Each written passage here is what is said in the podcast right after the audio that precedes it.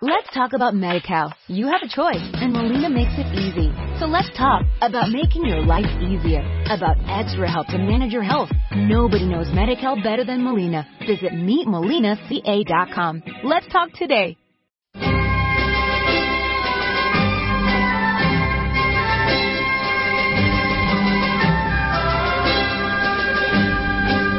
De 8 a 10 y media de la mañana, Libertad Constituyente.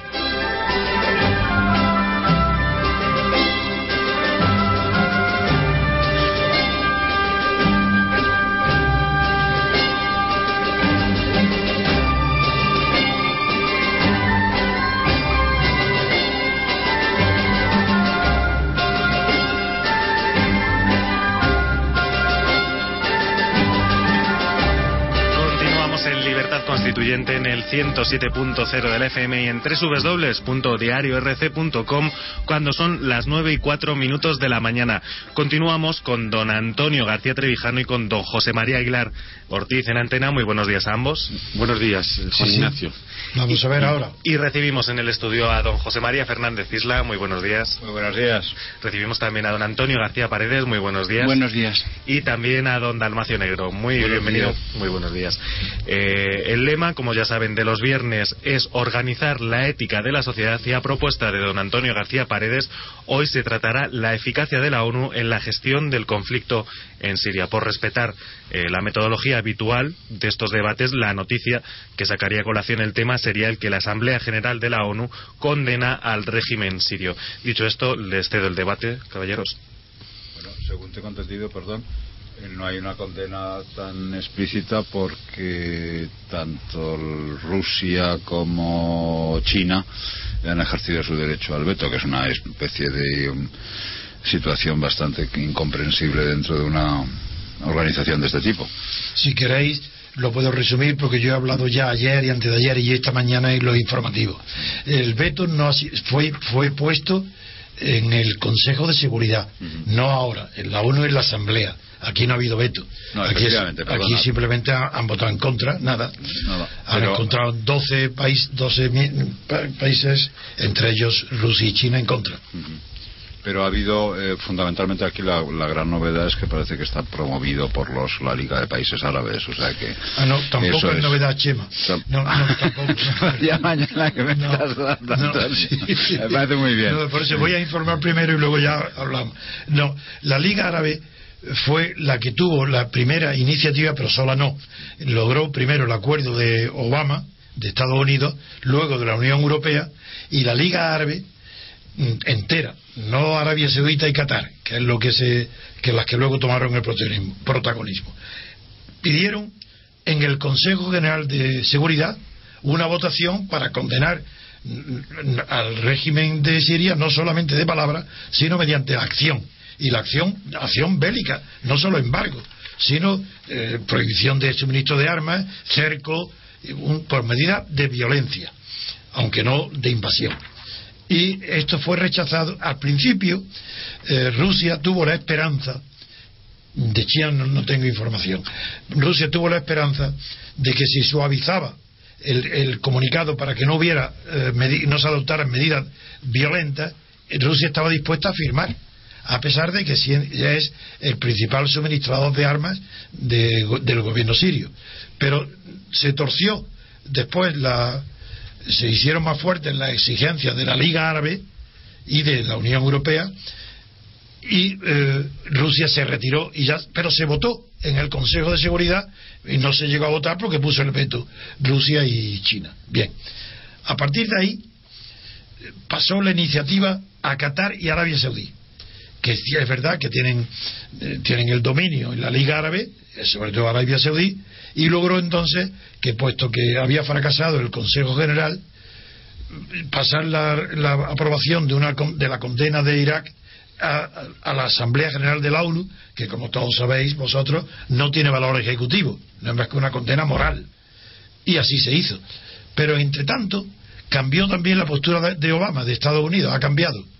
Y se cree, aunque no está asegurado, pero se cree que el cambio de Estados Unidos, que se manifestó en la visita del vicepresidente chino a Washington, se cree que es debida a que Obama está convencido, ahora, recientemente ha sido informado, y lo han convencido, de que Al Qaeda está presente en la rebelión de la, en Siria, del pueblo sirio. Y eso ha echado para atrás, al parecer, eso no está confirmado, pero es lo que parece más seguro, y eh, Obama. Por eso ahora se habla nada más que de la Liga Árabe, por la Liga que en realidad es la iniciativa de porque se está pasando a segundo término en la Unión Europea al ver la frialdad de Obama, pues también no da la cara demasiado. Y esa es la razón por la cual parece que el protagonismo ahora solo lo tiene la Liga Árabe. La Liga Árabe, que por otra parte es la que intervino militarmente, esta vez sí, en Bahrein. Naturalmente. Menos mal que ha acertado una, Antonio. menos mal, menos mal.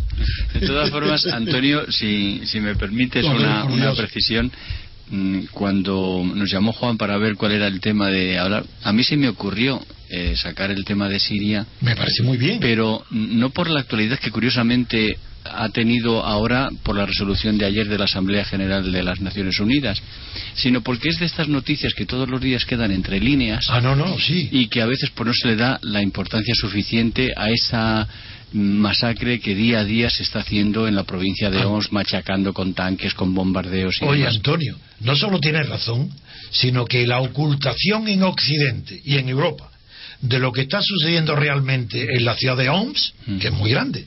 Eso no tiene nombre, es una masacre de verdad. Porque, claro, los muertos no son miles y miles y miles.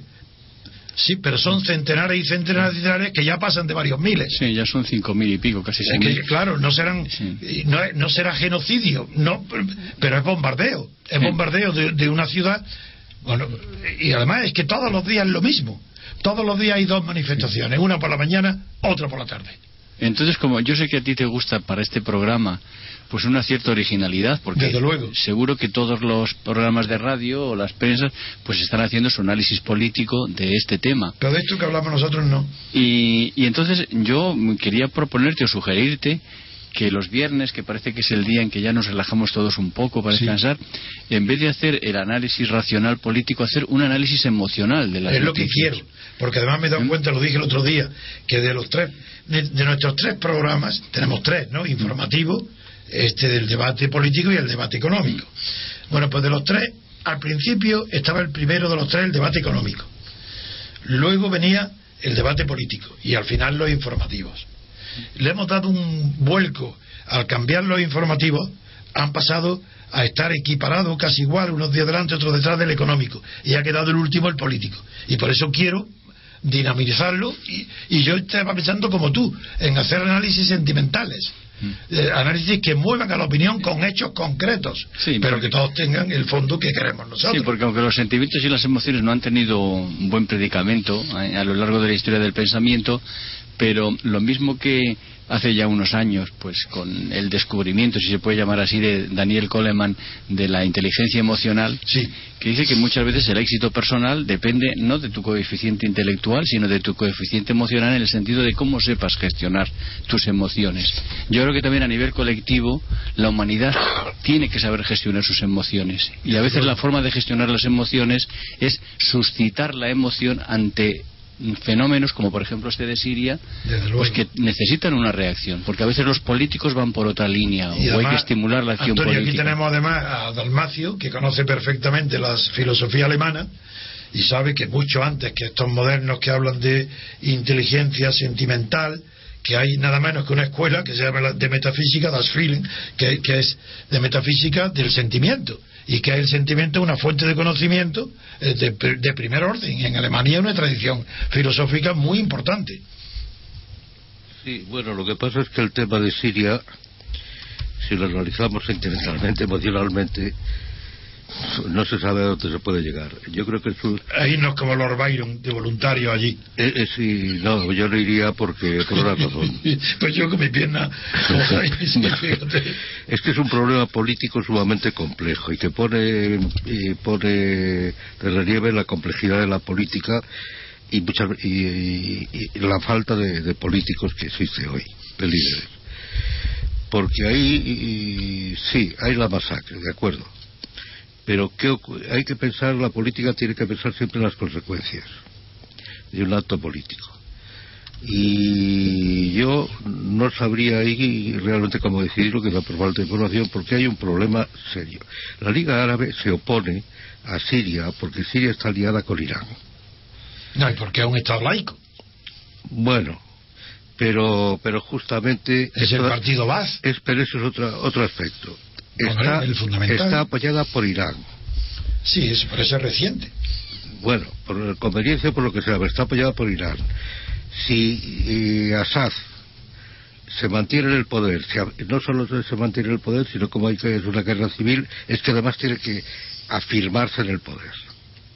Entonces, Irán llega prácticamente casi hasta el Mediterráneo. Se convierte en un poder prácticamente imperial frente a los árabes. Ahora viene el problema de tipo, de tipo religioso. Irán es chiita. Eh, Arabia Saudita y los países árabes son wahabitas. Y sunitas. El resto son predominantes sunitas, que es parte del conflicto que hay ahí. Al mismo tiempo, Irán, y yo estoy exponiendo la complejidad del tema. Sí, sí, sí. No, no estoy haciendo juicios de valor No. ni nada por el estilo. Al mismo tiempo, eh, en Siria se da el caso de lo que ocurrió en Irak. En Irak, las minorías, digamos, laicas, cristianos, etcétera, etcétera, estaban perfect- bueno, perfectamente, es un decir, pero eh, estaban bajo un régimen como era el de Irak. Pero dentro de eso, pues tenían libertad, etcétera, etcétera. Hoy el éxodo ahí de todos los cristianos, de todas las confesiones que no sean de determinado tipo, aparte de la protección que puedan prestar los norteamericanos o las fuerzas de la OTAN, eh, es casi completo, como está ocurriendo en otros sitios. En Irak, en Siria, si triunfa, ah, eh, si triunfan los insurgentes, eh, eso se acabó. Tendrán que emigrar en masa todos ¿Qué, los qué, qué- qué es lo que se acabó? Si triunfa. pues que te- el laicismo. Tendrán que- probablemente tendrán que emigrar en masa el laicismo del Baas. El Baas es un partido laico, musulmán, laico, en fin. eh, es un poco confuso todo, pero es así.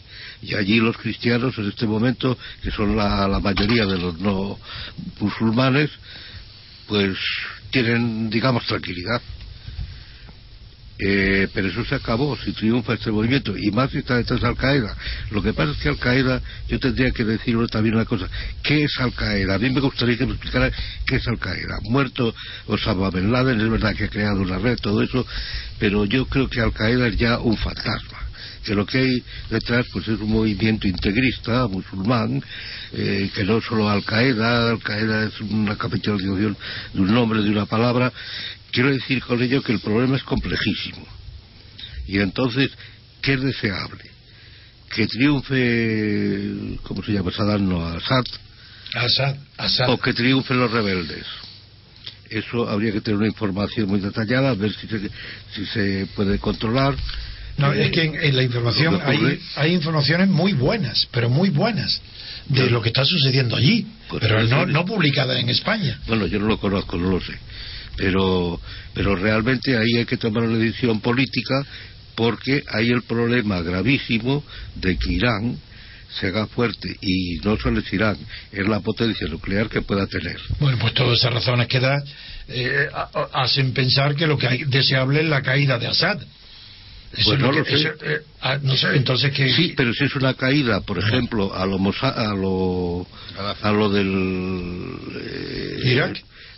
Sí, a lo de Irak, o lo, lo de Irak no tanto Irak, pero yo estaba poniendo, como ejemplo, estaba pensando más bien en el Reza Pahlavi, el, al Assad, eh, Persia. el Shah de Persia, algo Hombre, por el estilo. Eso fue una cosa religiosa la que lo derribó. Una bueno, causa religiosa. religiosa, pero además se le dejó caer un poco absurdamente. En vez de tener ahí previsto, pues una sustitución normal.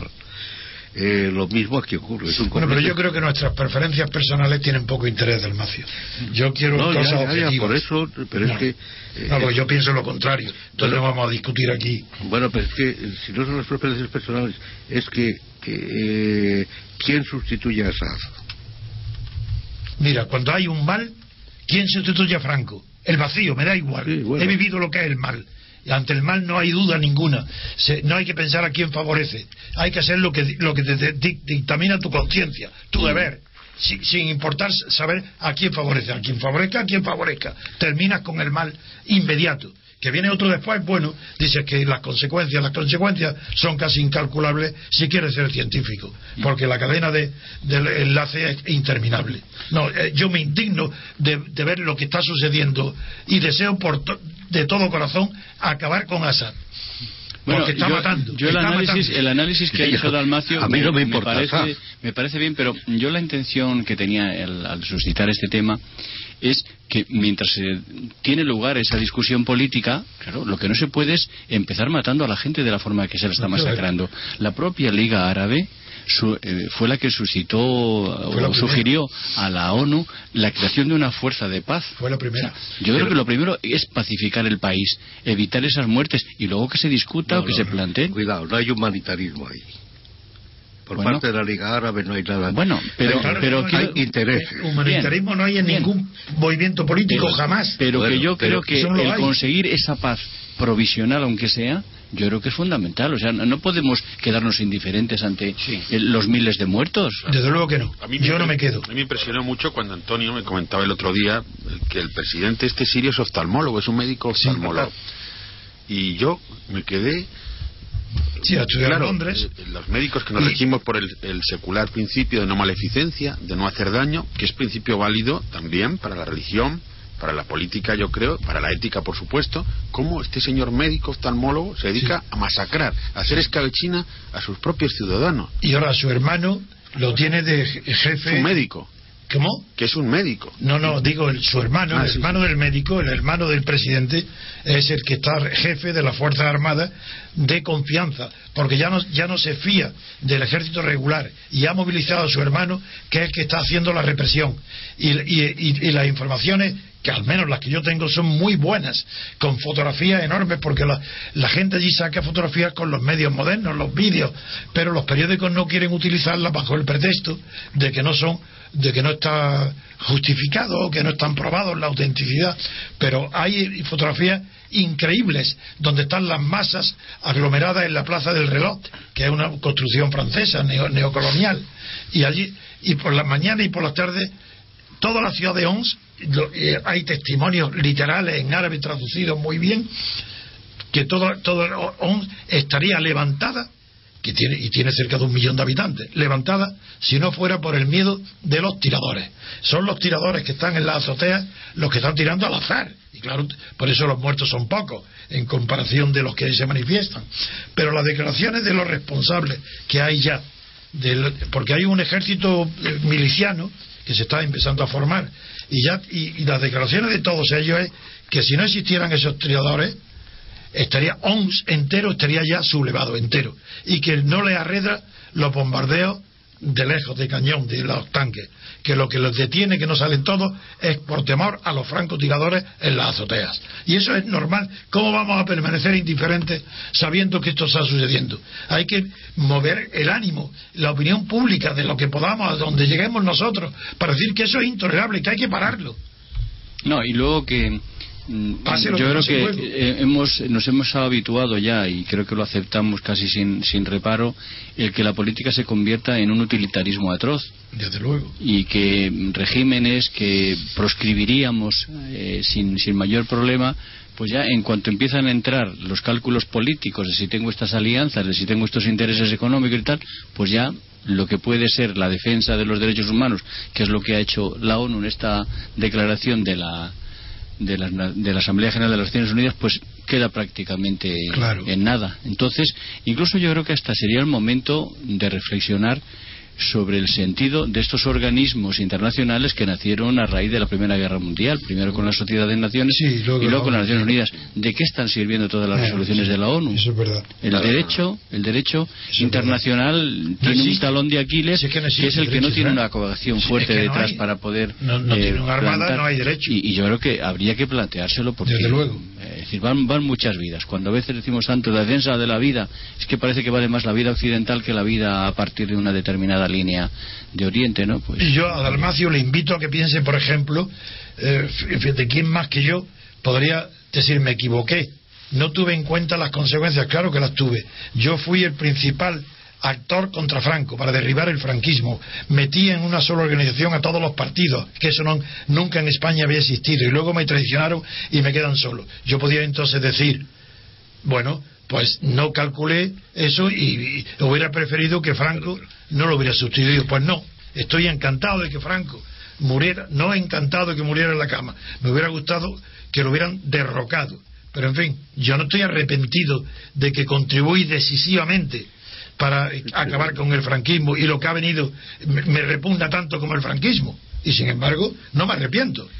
Es que yo creo que no son temas comparables. Yo creo que sí, porque tú has hablado que hay que calcular las consecuencias. Hay que calcular las consecuencias, pero en cada, cada, cada caso concreto. Sí, pero mira las consecuencias de España. No ha habido más corrupción en España ahora que nunca. Bueno, ni sí. con el franquismo tampoco, Y- nada, ni y es, que, es que España se está deshaciendo, Pues- no pues- ahora. Primero, España. esto es la- la- corrupción total. Segundo, disolución de la unidad nacional. Y eso, eso claro, yo, pues yo, a pesar de eso, yo no me arrepiento de haber hecho lo posible para acabar con Franco. Ni Porque lo por- primero. Ni tienes por qué arrepentirte. Hombre, claro, si tuviera tu, te en cuenta tu teoría. No, no, no, no, no. Lo no que ha venido es- No es mi teoría. Mi teoría es que la política en ese caso concreto de Siria es un caso muy muy, muy complejo, complejo. Sí, eso sí. Eso es lo que yo quiero decir. Sí, Entonces, verdad. yo ni estoy a favor de unos ni a favor de otros. Pues yo sí estoy a favor Porque- pueblo. Yo estoy a favor del pueblo. Bueno, ya, pero eso es otra cosa. Y yo también, pero... Pues ya está. Nada, y que Bueno, se pues- derribe y cuanto antes Pero, al con- Assad. pero con eso no se soluciona nada. ¿Cómo que no? Que se acaben las matanzas. Ya, bueno, se, Que viene la corrupción. que se bueno, acaben si se acaban. Pero, No, no, pero, pero, eh, eh, no, según eso, permaneceríamos como el burro de Áridan, de, de Buridan, colocado entre dos montones de paja pero y si nos dejadme- morimos de inanición. Dejadme que ponga un, un- es que- un- un poco de esperanza en la, en la conversación. La primavera árabe, lo que hemos dado en llamar la primavera Túnez es un ejemplo. Directamente. En Egipto, eh, bueno, pues de alguna manera. También, eh, también es un ejemplo. eh, también es También. un ejemplo. También ha habido las, las víctimas, no sé. También. ¿Por qué eso mismo no va a ocurrir en. Siria? Y permitidme que os recuerde una cosa. Cuando realmente había una especie de sueño panara- panarábico, Nasser. En un momento determinado consiguió unir Egipto con Siria. Creo que duró Sí. tre- tres años, pero. Mm, Duró poco el pacto, sí, la unión pacto, franco, la- sí, Sirio-Egipto. Pues, ¿por qué de alguna manera no podemos pensar que los países árabes puedan conseguir una unidad mejor que la unidad europea, por ejemplo? Cosa que no debe ser particularmente difícil. Porque tienen una serie de vínculos culturales, evidentemente luego vienen todas esas diferencias. Las divisiones son- religiosas Las son divisiones religiosas tremebundas y son las más Son las profundas. más. Y, y todas esas cosas. Y luego me- os quería recordar otra cosa. En un momento determinado hemos estado hablando aquí del Partido VAS. El Partido VAS estuvo incluido en la Internacional Socialista. Sin duda. Ah, bueno, claro. O sea, que te quiero decir que es un Desde partido laico. eh, que eh, yo trabajé mucho tiempo. Y en- socialista. y socialista. Yo trabajé en Irak muchísimo tiempo y siempre eh, me acuerdo que la definición del el VAS era un partido Se llamaba socialista laico, sí. no, islámico, espera, como era? Islámico, científico y moderno, eran sus, sus definiciones. Sus defin- la definición de, la, de la- la ideología del partido, con lo cual estaba absolutamente. Que su origen es el, es el nacionalsocialismo. Sí, probablemente. Socialismo, o sea, sí, el origen socialismo. de los partidos más es ese, pero, nacionalsocialismo. pero que evidentemente ahí había una especie de eh, intento de acercar la sociedad No, a la ley. durante mucho tiempo, cuando el Líbano era pro- próspero y, y Túnez bajo la influencia francesa, Siria era el modelo, que querían ser todos. Sí, sí, sí. Bueno, vuelvo a traer las comisarinas porque veo que os vais por los grandes problemas políticos. Estoy de acuerdo que el, el problema en Oriente es, es dificilísimo, complejo, no se va a solventar con una constitución como parece que ya hay un proyecto en Siria. Entonces yo vuelvo otra vez a la hora, porque es que la gente de lo que vive es de la hora. Si yo vivo hoy y mañana me van a pegar un tiro en una calle, pues tengo que estar preocupado, ¿no? Y yo creo que hace falta pacificar primero provisionalmente esos países para que pueda haber una discusión política verdadera porque creo que está planeado el eh, o planificado que el 29 de este mes se vote eh, hacia la, co- la constitución siria ¿cómo se va a votar en, esa- en imposible. esas condiciones? No puede ser, eso es una pantomima, ¿no? Una pantomima. Entonces yo creo que hay que volver a, a esa tercera vía provisional de buscar la pacificación de esos países y que realmente esa primavera a la que se refería José María Fernández Isla pues sea una, una reacción posible, real, de contraste de opiniones y de, y de posiciones políticas. Sí, pero es que es verdad lo que dice Dalmacio, sí, que lo que hay que tener en cuenta es el modo de actuar. Porque si se actúa, y por eso se comprende la prudencia de Obama, porque si el modo de actuar eh, puede irrita, porque es un desafío a Irán, el peligro es enorme.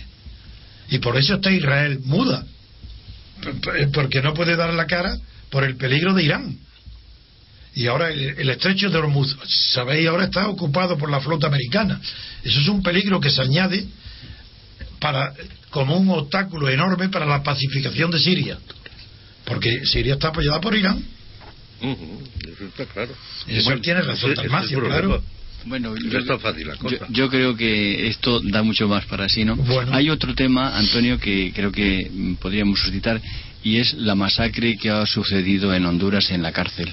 Uy, es tan terrible, es tan terrible ese de, hecho de, de, que de, que personas como son los presos que están, por así decirlo, bajo la protección del Estado, porque en, en el establecimiento penitenciario están bajo la protección del Estado, puedan verse metidos en una ratonera de ese calibre. Y yo le comentaba antes, off the record, a José María Fernández Isla, que qué relación podría tener esto con la arquitectura penitenciaria. ¿Cómo es posible? ¿Qué relación con qué? Con la arquitectura Ah. penitenciaria. Clarísimamente parece ser que el ejemplo bueno ejemplos en arquitectura penitenciaria absolutamente im- imperiales los los han eh, los ha habido yo creo recordar eh, que todos los panópticos de alguna Sí. manera surgen es la de arquitectura sugerida de por la- Jeremías Bentham. eh, y pues Bentham hace una cárcel para el, Es- una- en, San. Petersburgo para el eh, para el zar o sea que Es buscar una cárcel eh, donde el recluso pueda acceder a unas condiciones mm, de mínimas de decencia de, de vida de, de cierto confort Chema, el objetivo de Bentham era que pudiera desde un solo punto ser controlado ver, sí, por eso se llamaba panóptico. Sí, sí, efectivamente, pero lo que sí dejaba ahí a partir de ese momento es una cierta independencia Sí, y un claro. cierto confort. No, no, sí. Parece ser que el, el proceso de Honduras ha sido un proceso de hacinamiento, o sea, totalmente por encima de cualquier tipo de normativa o cualquier registro permisible. Sí, es que no sé cuál es la ocupación. Pero hay dos versiones. Hay dos versiones. Uno, Que debe ser el doble de que me estaba apuntando Antonio, que debe ser el doble de lo que debía tener, o sea, en aquel momento. el hacinamiento. Sí, no, pero que hay dos versiones. Uno, el accidente, que entonces explicaría lo- tu explicación del modelo de inadecuado para unas aglomeraciones de, de prisioneros, de presos. Pero hay otro, hay otra versión, y no sé cuál de las dos será.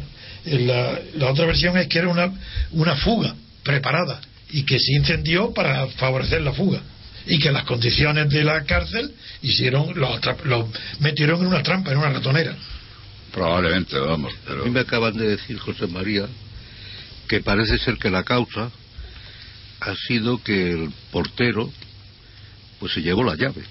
Sí, sí, eso lo dice un periódico, eso me ha Y entonces, si esto es así, pues resulta que ahí el, el- la cuestión está el bueno del portero, ¿por qué lo hizo? Porque no quería, claro, No. él tenía que cuidar de que los presos no se escaparan. un olvido.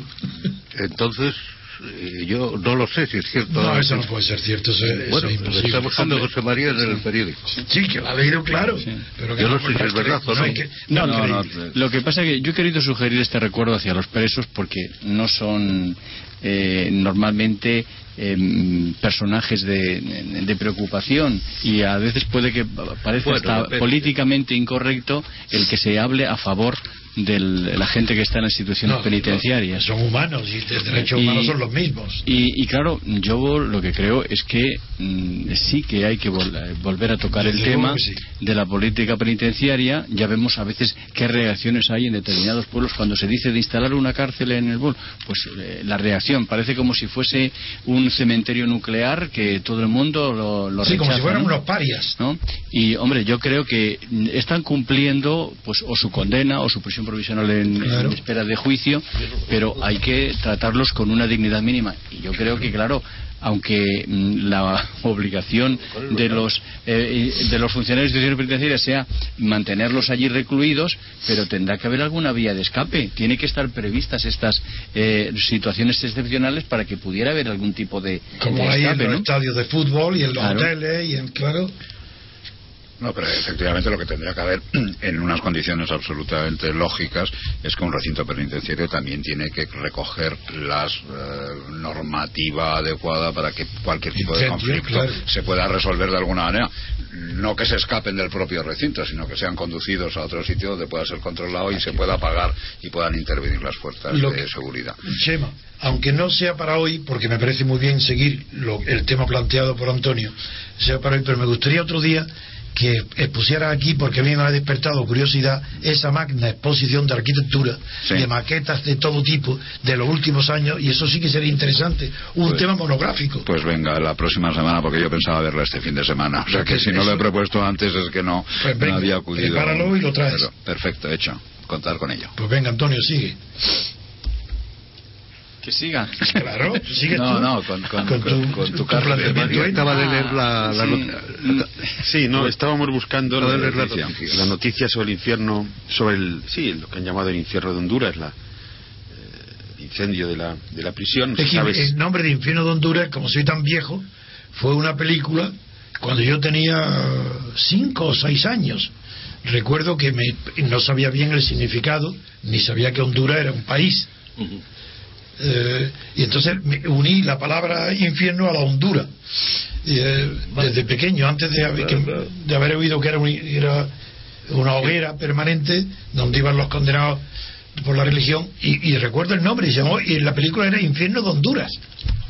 Sí, pues la investigación de este infierno, esta investigación infernal, que sí, es verdaderamente dantesca por la cantidad de muertos, en estado lamentable, calcinados, y luego los numerosísimos heridos que ha habido también, o los heridos, señala que la persona responsable de las llaves de cada módulo de la cárcel abandonó el centro cuando se desataron las llamas. Eso es increíble.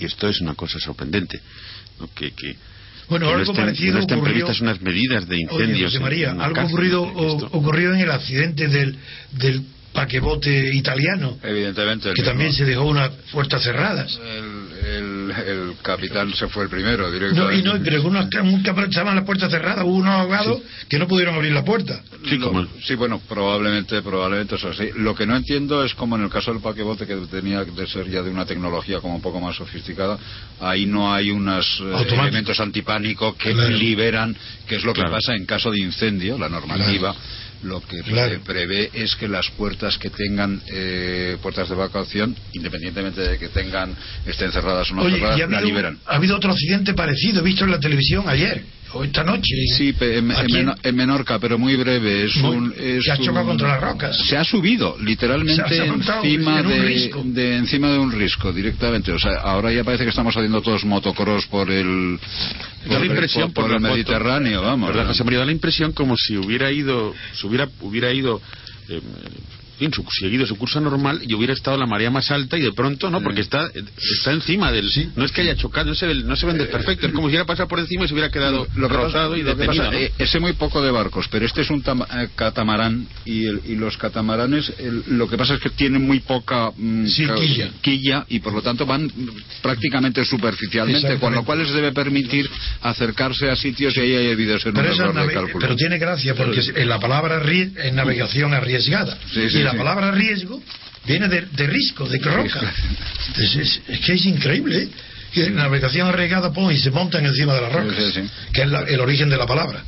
Pero directamente ahí estamos, viendo una foto en este momento de una sí, pero no tiene, no parece que tenga ningún desperfecto, está intacto. No parece que, encima que, por abajo, por abajo está eh, seriamente dañado, pero vamos, no más de lo de un alcance de automóvil en, términos náuticos que serán muchísimos. Eso es que el capitán hizo como los de las motos, un caballito.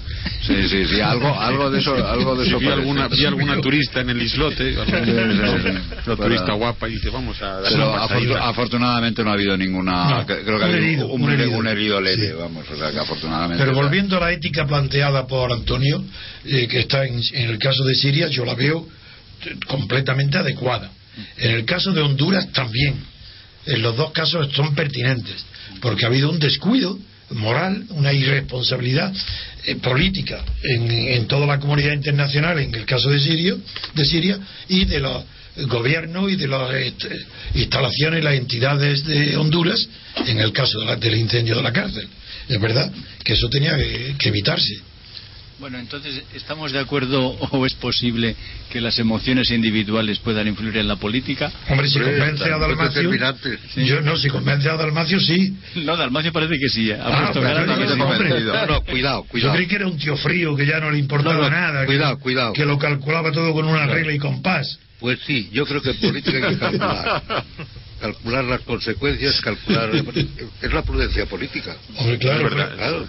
es- Sí, la pero la prudencia. político. Pero la prudencia incluye la audacia. Eso lo olvidáis los prudentes. El valor es la segunda virtud del político. Pues la audacia está dentro de la prudencia. Bueno, y de- No puede haber prudencia sin audacia. pero, para No, eso, no. pero para eso se necesita Eso valor. lee Aristóteles y Gracián, y ahí está Sí, clarísimo. Pero para eso se necesita valor. Claro. Es que el problema, es evidente. el uno de los problemas que hay hoy es que nadie quiere decidir Mm. en política. Todos están mirando a la opinión, todos, nadie quiere asumir las responsabilidades. Hombre, la prueba la tiene con los sindicatos españoles. Bueno, claro, no, que dicen Bueno, que, pero- que va a haber huelga, dice eso depende del, del ánimo de los trabajadores, vamos a claro, consultarlo. pero, pero eso es lógico porque se si lo dar- hacen, lo quieren eh, an- psicoanalizar a Pero los bueno, trabajadores. Caballeros, si, si me permiten, eh, no- nos hemos quedado sin tiempo, lo siento mucho. Por lo menos nos quedamos con este principio de acuerdo, ¿verdad? Que no, sé- que no está nada mal. Muchísimas gracias, don José María Fernández Isla. Muchas gracias. Muchísimas gracias, don Antonio García Paredes. Gracias a todos. Muchísimas gracias, don Dalmacio Negro. Gracias. Gracias también a usted, eh, don José María Aguilar, que está aquí desde la primera hora con nosotros.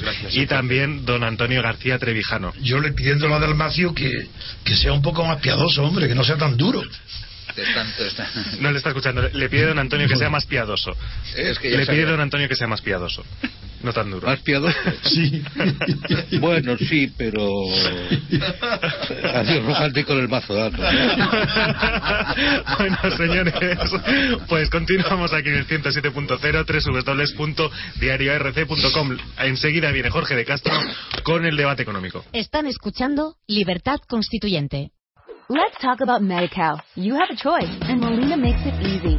So let's talk about making your life easier, about extra help to manage your health. Nobody knows MediCal better than Molina. Visit meetmolinaca.com. Let's talk today.